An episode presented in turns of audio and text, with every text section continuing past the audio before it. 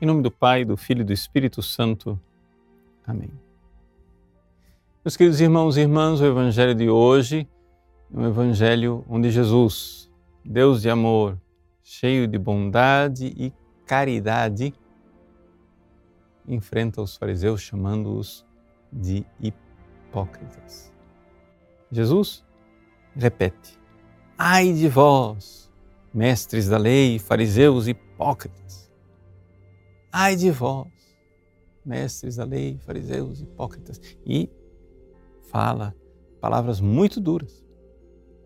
Das palavras mais duras que Jesus tenha dirigido a alguém nos evangelhos.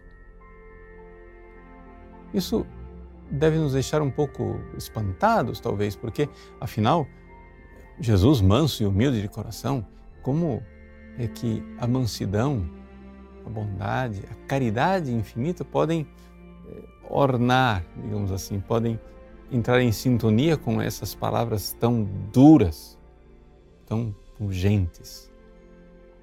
Pois bem, o que acontece é que é exatamente esse coração cheio de caridade que não pode ficar em silêncio. Veja, aqui Jesus sabe o que está no coração do homem. Essa frase é tirada lá do Evangelho de São João. Não era necessário que ninguém lhe ensinasse, ele sabia o que estava no coração do homem.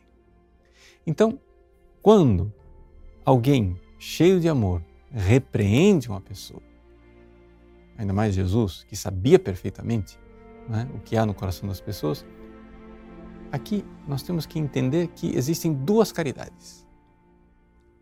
Uma caridade para com o pecador, para que ele se envergonhe. Aqui Jesus está tirando as máscaras, tirando a máscara dos doutores da lei, dos fariseus, porque hipócritas, hipocrités quer dizer personagem. Ou seja, um personagem justo e cheio de piedade por fora, mas podre por dentro. Jesus desmascarando, fazendo-os passar esta vergonha, está aqui sendo caridoso, para que eles se convertam e se salvem. Essa é a primeira caridade.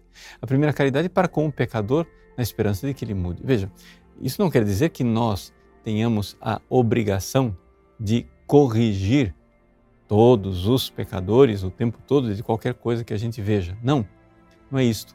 Jesus aqui, ele sabe perfeitamente, ele vê os corações e ele sabe o que ele pode alcançar com essa repreensão. Nós também devemos imitar e devemos oportunamente repreender outras pessoas. Mas é necessário um discernimento e um ato de prudência.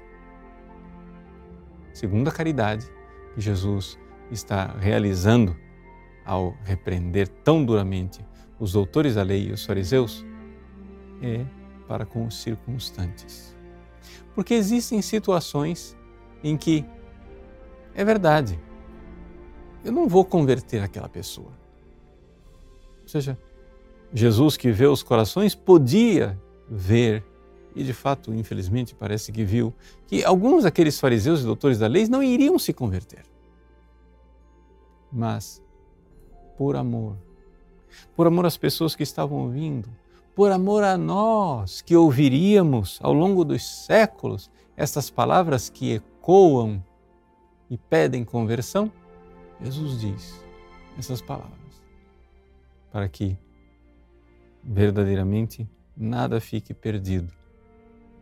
E então, aqueles que não se converteram sejam ocasião de conversão para os que ouviram e se converteram.